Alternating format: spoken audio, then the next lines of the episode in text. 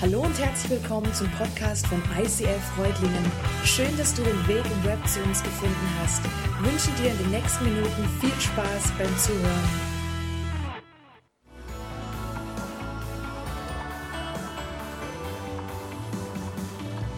What are the latest updates and news and highlights in your churches? Um, in Cambodia, we have uh, great, great uh, many kids and teenagers coming every weekend to our celebrations. And we are also seeing that some of the parents of the children are joining. They are getting interested into Jesus and coming more and more. And we have seen now also more of the older people getting baptized and also joining our classes to learn more about Jesus. So that is really, really a big highlight for us here. My question number two is: uh, Do you have some current prayer requests? Areas you saying to guys, I need, I need you guys for prayer. We need some breakthroughs. As you know, we have a lot of children and they're getting older, they're becoming teenager. And we call the teenager who are um, a little bit more mature the next generation leader. We have about 40 next generation leader at the moment.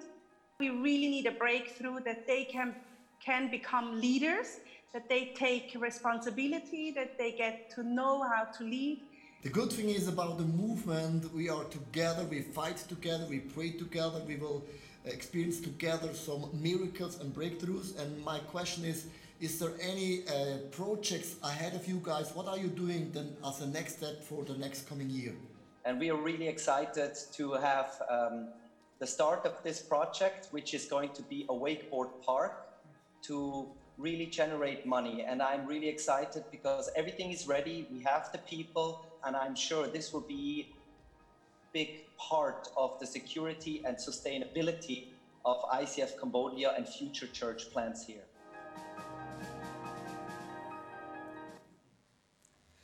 ICF Kambodscha unterstützen wir von Anfang an jeden Monat finanziell. Wir haben uns so zum Teil dieser Arbeit gemacht und wir geben zum Beispiel auch von unserer Reach-Kollekte, die wir einmal im Jahr Ende September einsammeln werden, einen Teil an ICF Kambodscha.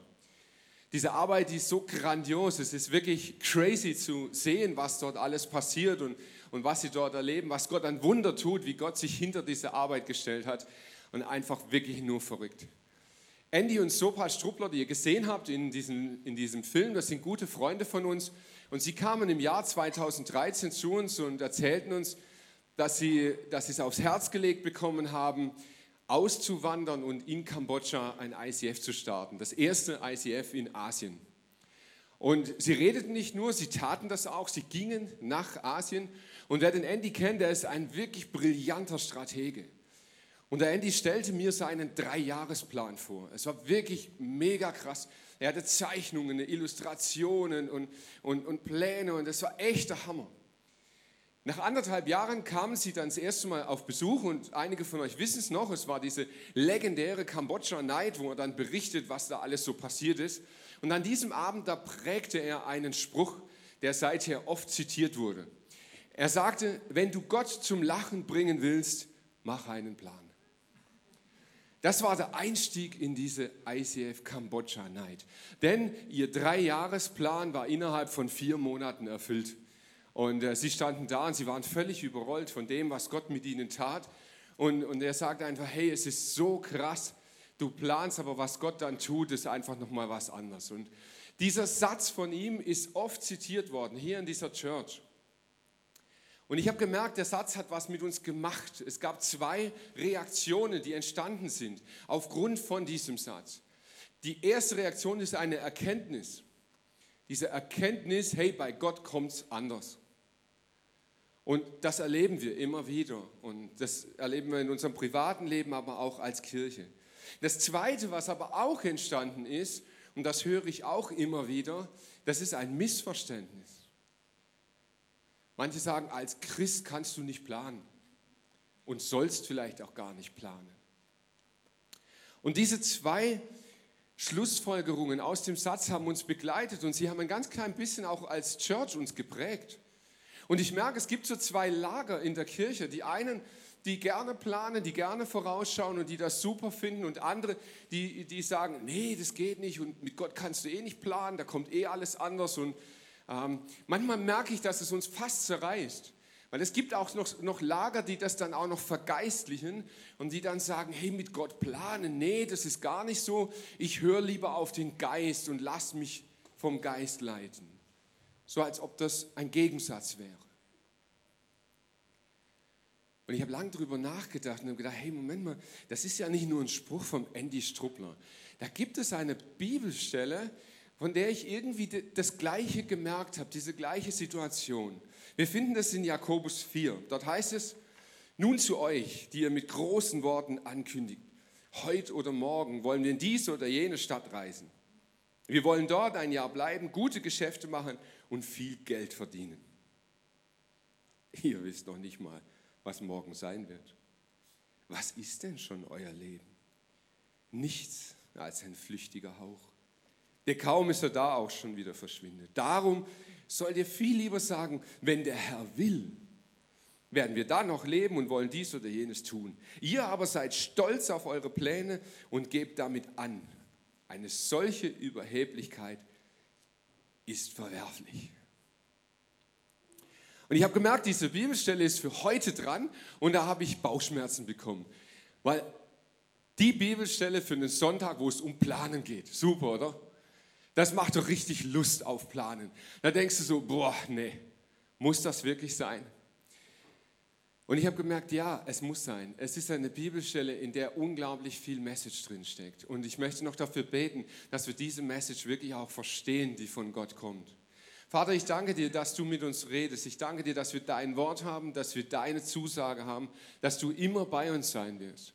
Und ich bete, Heiliger Geist, dass du uns jetzt aufschlüsselst, was du uns zu sagen hast, dass wir verstehen können, dass wir handeln können, dass wir leben können nach deinem Plan. In Jesu Namen. Amen.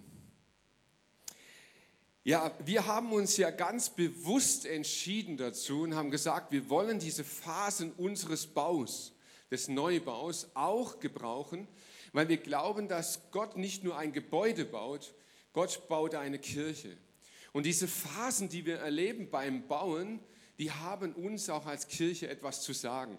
Und wir sind mittendrin oder vielleicht schon relativ weit auch in dieser Phase des Planens und des Fundaments. Und ich habe gemerkt, da steckt einiges drin, was Gott uns sagen möchte. Jakobus ist meiner Meinung nach nicht gegen das Planen. Er hat ein anderes Thema, aber sein Thema, das ergreifen wir erst, wenn man das ganze Kapitel sich anschaut, in dem dieser Abschnitt drinsteckt. In Kapitel 4 und auch das, was um diesen Jakobusbrief herum geschehen ist. Die Gemeinde, an die er schreibt, die war in einen Konflikt geraten. In der Gemeinde hat sich eine Gruppe gebildet von Menschen, die ziemlich groß geworden ist, die, sagen wir mal, etwas schräg unterwegs waren. Es gab Menschen, die kapiert haben, dass man Gemeinde, die Kirche, dass man Gott für seine eigenen Zwecke missbrauchen kann. Da waren Unternehmer, die haben realisiert, hey, Gemeinde bietet einen super Rahmen, Kunden. Und die kommen zu mir, weil ich Teil der Gemeinde bin, weil wir ja Geschwister sind und da kauft man ja beim anderen. Und ihr Geschäft florierte in erster Linie, weil sie mit den Brüdern Geschäfte gemacht haben. Da gab es Politiker. Deren Status beruhte hauptsächlich darauf, dass die Leute aus der Gemeinde sie gewählt haben. Nicht, weil sie so gut waren, nicht, weil sie so tolle Ideen hatten, sondern weil sich das ja gehört unter Geschwistern. Da gab es wirtschaftlich schwache Menschen, die arbeitslos waren, die festgestellt haben, hey, auf die Großzügigkeit und die Geberqualität der Gemeinde zu setzen, ist viel bequemer, als selber zu arbeiten. Ich brauche gar nicht arbeiten gehen, weil es gibt ja genug, die bereit sind, was zu geben. Und wenn es nicht so ganz funktioniert, dann kommt man mit der frommen Keule, dem schlechten Gewissen, dann läuft das. Und dann gab es noch eine Gruppe, die haben realisiert, in der Gemeinde gibt es eine Bühne. Da gibt es einen Platz, an dem man sich darstellen kann. Da ist man wer. Da, da kann man sich einbringen und dann bekommt man auch etwas zurück. Und diese Gruppe wurde immer größer in der Gemeinde und an die wendet sich Jakobus. Er schreibt im Vers 3, es geht euch nur darum, eure selbstsüchtigen Wünsche zu erfüllen. Ja, man kann Gott und auch die Gemeinde missbrauchen, um seine eigenen Wünsche und Pläne zu erfüllen. Und die Leute hat er vor Augen, wenn er schreibt, heute oder morgen wollen wir in diese oder jene Stadt reisen. Wir wollen dort ein Jahr bleiben, gute Geschäfte machen und viel Geld verdienen. Als ich das das erste Mal gelesen habe, habe ich mich echt gefragt, hey, was ist eigentlich das Problem? Ich war zehn Jahre im Vertrieb. Ich habe zehn Jahre Geschäfte gemacht. Ich habe Geld verdient. Und ich habe gedacht, hey, was ist das Problem von denen? Die wussten, dass ein Geschäft auf sie wartet, die wollten auf, auf Reisen gehen und das haben sie kundgetan. Und dann habe ich nochmal hingeguckt und nochmal hingeguckt und ich habe echt eine Weile gebraucht, bis ich es kapiert habe. Diese Aussage, hey, ich werde da und dort hingehen und ich werde gute Geschäfte machen, das ist gar keine Frage, gell, wohin? Ist auch gar keine Frage, ob sie Erfolg haben. Die einzige Frage, die sie sich stellen, heute oder morgen? Also ich weiß ganz genau, was ich tue. Ich weiß ganz genau, dass ich Erfolg habe. Das Einzige, womit ich mich beschäftigen muss, wann bin ich denn bereit dazu, meinen Erfolg einzuheimsen? Wow, ganz schön arrogant. In meiner Vertriebszeit habe ich unglaublich viele Erfolgscoaches kennengelernt und besucht. Und ich habe Bücher gelesen und Seminare teilgenommen, so Erfolgscoach, Unternehmercoaches, wie sie sich alle nennen, Motivationstrainer, da gibt es 100 Namen dafür. Und ich habe gemerkt, im, im Zentrum ihrer Lehre steckt genau dasselbe. Wenn du dies oder das tust, wirst du erfolgreich sein. Wenn du so oder so lebst, dann hast du Erfolg. Die einzige Frage, die du dir stellen musst, ist, fängst du heute oder morgen damit an? Und dann musst du mal in die Bibel reinschauen, wie sich Gott zu dieser Herzenshaltung stellt. Und das ist ziemlich krass. Da heißt es, oder meint ihr, die Heilige Schrift sagt ohne Grund, Leidenschaftlich wünscht sich Gott, dass der Lebensgeist, der in uns wohnen lässt, ganz ihm gehört. Aber das, was Gott uns schenken will, ist noch viel mehr. Darum heißt es auch, die Hochmütigen weist Gott von sich, aber er wendet denen seine Liebe zu, die wissen, dass sie ihn brauchen. Ich glaube, das ist Geheimnis von Planen. Gott wendet sich denen zu, die wissen, dass sie ihn brauchen. Das ist eine Demutshaltung. Das ist eine Herzenshaltung vor dem Planen. Wisst ihr, ich glaube, wir Christen, wir sind manchmal so richtig schräg. Wir behandeln unseren Glauben als Magie. Da gibt es Leute, die meinen allen Ernstes, sie können genau dasselbe tun, nämlich planen, sich was vornehmen. Und da muss man nur diese Formel da dran hängen, so Gott will, und dann läuft's als ob Gott von solchen magischen Formeln abhängig wäre. Gott will keine Formeln, er möchte unser Herz. Er möchte unsere Herzenshaltung. Und diese Herzenshaltung, die schaut er sich extrem gut an. Wir planen als Kirche unseren Neubau. Und wir planen in unterschiedlicher Richtungen.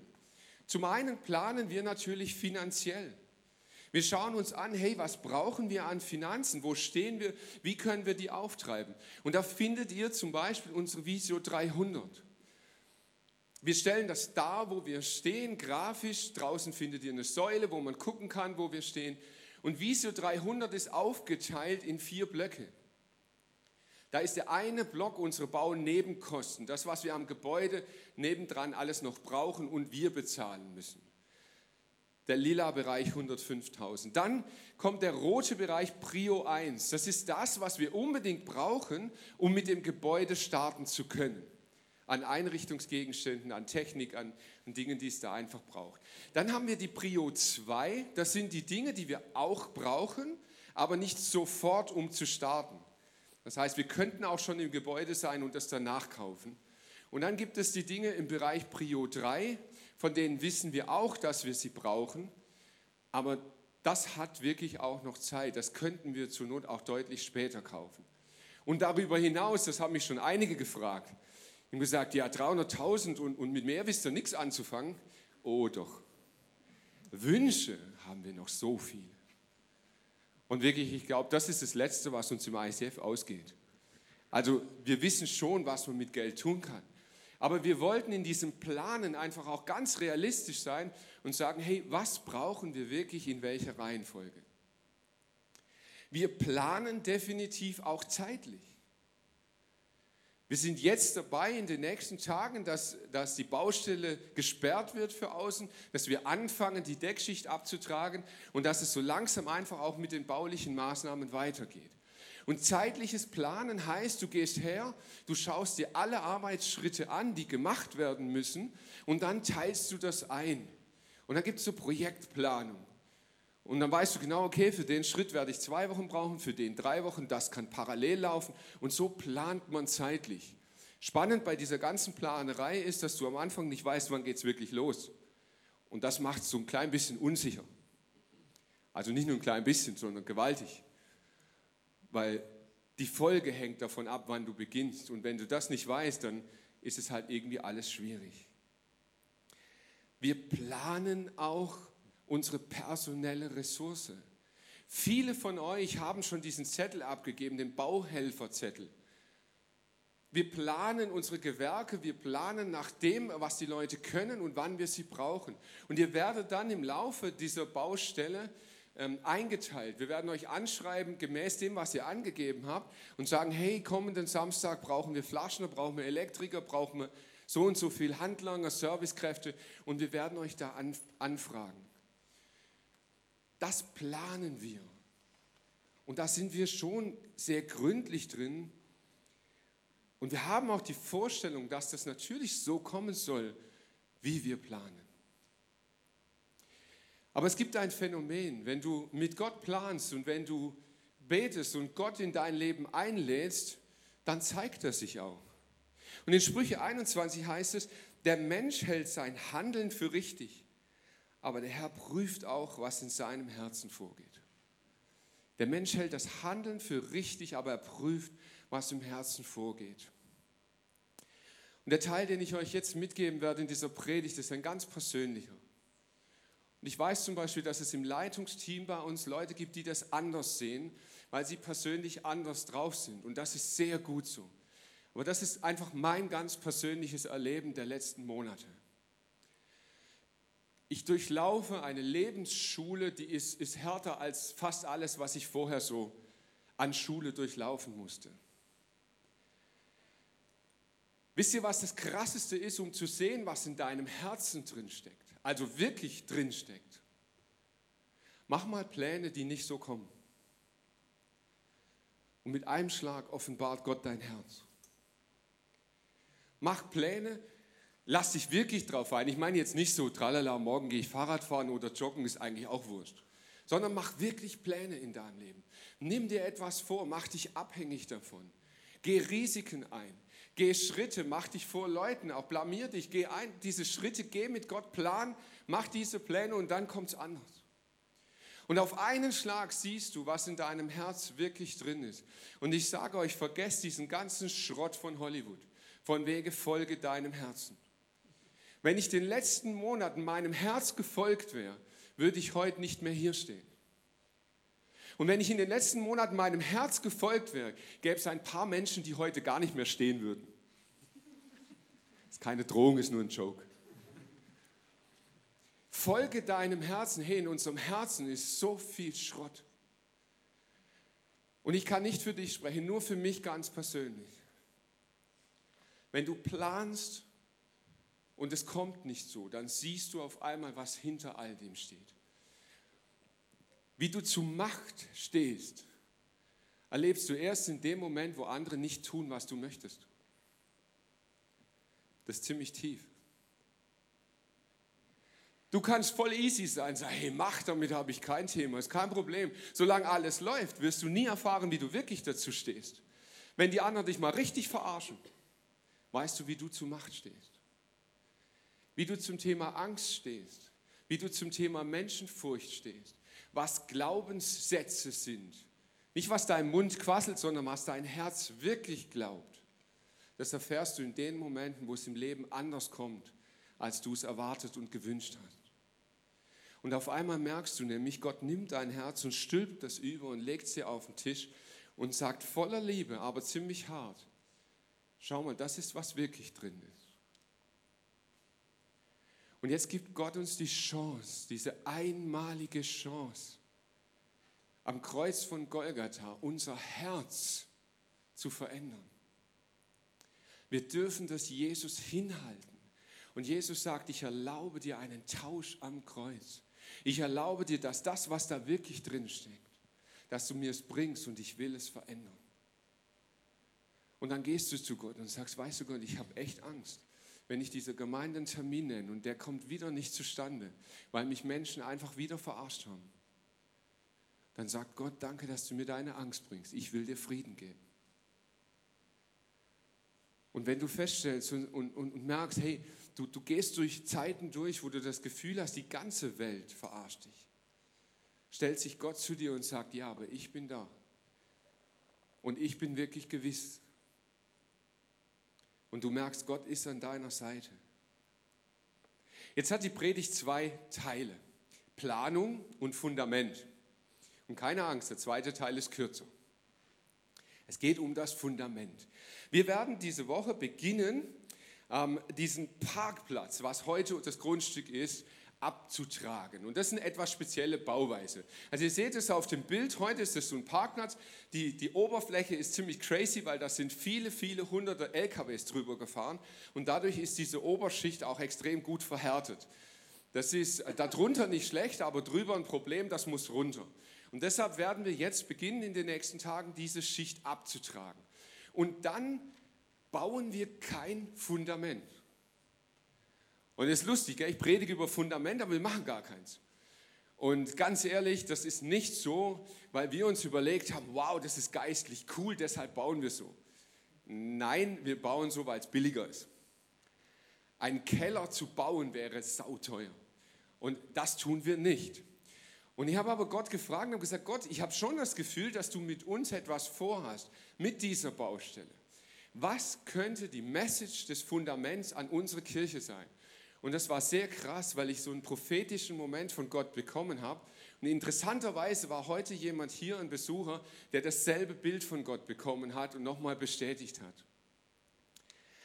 Gott baut diese Kirche hier nicht auf ein Fundament, nicht auf einen Keller, nicht auf Leichen, die im Keller liegen, nicht auf eine Vergangenheit. Wir sind eine junge Kirche, wir sind noch fresh, wir haben noch nicht diesen Rattenschwanz von Tradition, von Vergangenheit, die wir alles berücksichtigen müssen. Und das ist ein echtes Geschenk. Wir bauen nicht diesen Keller, in dem man was verstecken könnte in Zukunft, in dem dann irgendwelche Grußlager, den man nie wieder hochholt. Aber wir bauen auch nicht auf nichts. Wir bauen sehr wohl auf einer Grundlage. Und diese Grundlage wurde gebildet in dieser Stadt von Menschen vor unserer Zeit, von Menschen, die mit Gott unterwegs waren, von Hunderten, von Tausenden von Betern, von Segnungen der Vergangenheit. Der Boden wurde bereitet. Aber, und das ist echt prophetisch, der Boden ist verhärtet. Es ist eine Schicht auf diesem Boden, die undurchlässig ist.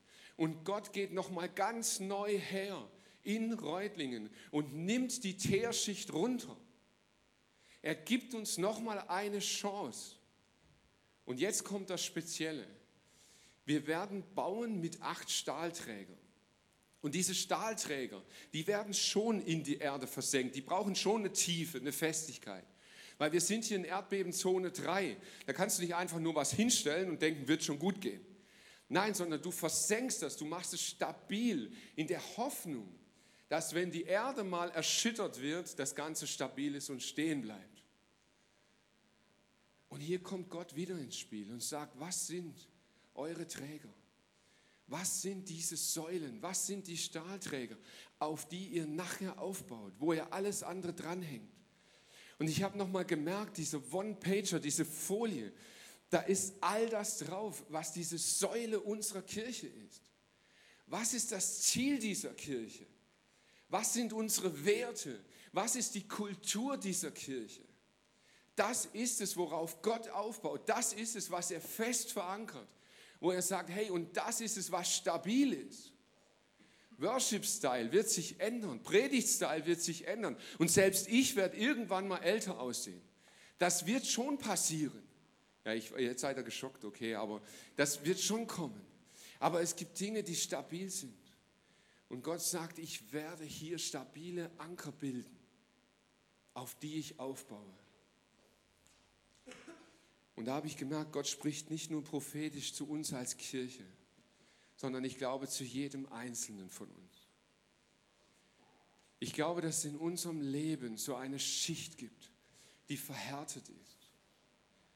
Weil in unserem Leben Lastwagen, sprichwörtlich, gefahren sind. Weil wir Lasten tragen mussten, weil wir etwas in unserem Leben auf uns geladen haben, das so auf uns lastet, dass es unsere Grundlage verhärtet hat. Und Gott spricht heute in dein Leben hinein und er sagt, hey, ich gebe dir die Möglichkeit, ich breche das nochmal auf ich werde das wegnehmen und ich werde dir die Chance geben, diesen Boden nochmal neu zu bearbeiten. Und vielleicht bist du heute hier zum ersten Mal oder relativ neu und, und du fragst dich, hey, wie ist das mit diesem Gott überhaupt? Was, was kann ich mir darunter vorstellen? Was erwartet mich bei dem? Dich erwartet ein Gott, der bereit ist, deinen Teerschicht zu durchbrechen, der bereit ist, dich so anzunehmen, wie du bist. Du musst dich nicht erst irgendwie verkrampfen, du musst nicht erst irgendeinen Keller graben, du musst nicht erst was abarbeiten, um diesem Gott zu begegnen, sondern er ist es, der bereit ist, deinen Teer abzutragen, um durchzudringen. Vielleicht bist du schon länger hier und heute ist ein Sonntag, an dem Gott dich noch mal ganz neu fragt, was sind deine Säulen im Leben? Und bitte beantworte diese Frage nicht zu schnell fromm. Wisst ihr, ich habe gemerkt, wir, wir, wir, neigen so dazu, die Säulen ja, das ist Gebetsleben und das ist Bibellesen. Und so. Ganz ehrlich, das ist oft eine Methodik. Was sind wirklich Säulen in unserem Leben? Meine Ehe, mein Partner, mein Beruf, meine Kinder, mein Sport, mein Geld, wir kommen keinen einzigen Millimeter weiter, wenn wir nicht ehrlich werden. Wenn wir nicht ganz ehrlich schauen und sagen, was sind die Säulen und wie sind sie verankert. Weil allerspätestens, wenn dein, dein Leben mal ins Erdbeben gerät, wird das Ding ins Wanken kommen. Und dann wird sich beweisen, ob du stabil bist oder nicht. Und vielleicht bist du heute hier, weil du merkst, hey, du selber bist eigentlich an einem Punkt, wo du da echt gut unterwegs bist und, und wo du richtig safe bist. Aber Gott möchte dich gebrauchen. Gott möchte dich gebrauchen, um deinem Nachbarn, deinem Arbeitskollegen, deinem Nebensitzer hier zu begegnen. Und vielleicht ist es einfach nur mal dran, ehrlich zu werden und dem anderen zu sagen, du, bei mir, da gibt es so eine Säule, das ist eine volle Krücke das ist eigentlich ist es, ist es ein Pappding. Und wenn da wirklich mal ein Beben käme, das wäre als erstes weg. Vielleicht ist es mal dran, ehrlich zu werden voneinander. Und zu sagen, du, meine fromme Maske, das ist eigentlich auch mehr eine Fassade. Aber ich würde gerne aufstehen, ich würde anfangen, an diesen Säulen zu arbeiten. Wir möchten jetzt etwas machen mit euch am Ende dieser Predigt, was vielleicht neu für dich ist und vielleicht auch noch ungewohnt und dann halt es einfach aus. Wir möchten in Waben, in, in so kleinen Gruppen miteinander beten. Das heißt, so Gruppen, so drei bis fünf Leute nebeneinander oder so zwei Reihen hintereinander, einfach so zusammenkommen und wir möchten beten. Betend ehrlich werden vor Gott. Vielleicht möchtest du für diese Church beten. Vielleicht möchtest du für diese Stadt beten. Vielleicht möchtest du aber auch einmal diese Möglichkeit nützen und vor einem anderen ehrlich aussprechen, wo du gerade stehst. Vielleicht merkst du, dass der Geist Gottes dich zum Planen beruft. Vielleicht merkst du, dass er Ordnung reinbringen möchte in dein Leben. Dass er etwas neu sortieren möchte. Lasst uns einfach beten. Traut euch ruhig. Wenn dir das spooky ist, dann halt es aus. Drei, vier Minuten, danach kommt wieder gute Musik. Aber vielleicht ist es einfach auch eine Möglichkeit, dein Herz zu öffnen und vor Gott ehrlich zu werden.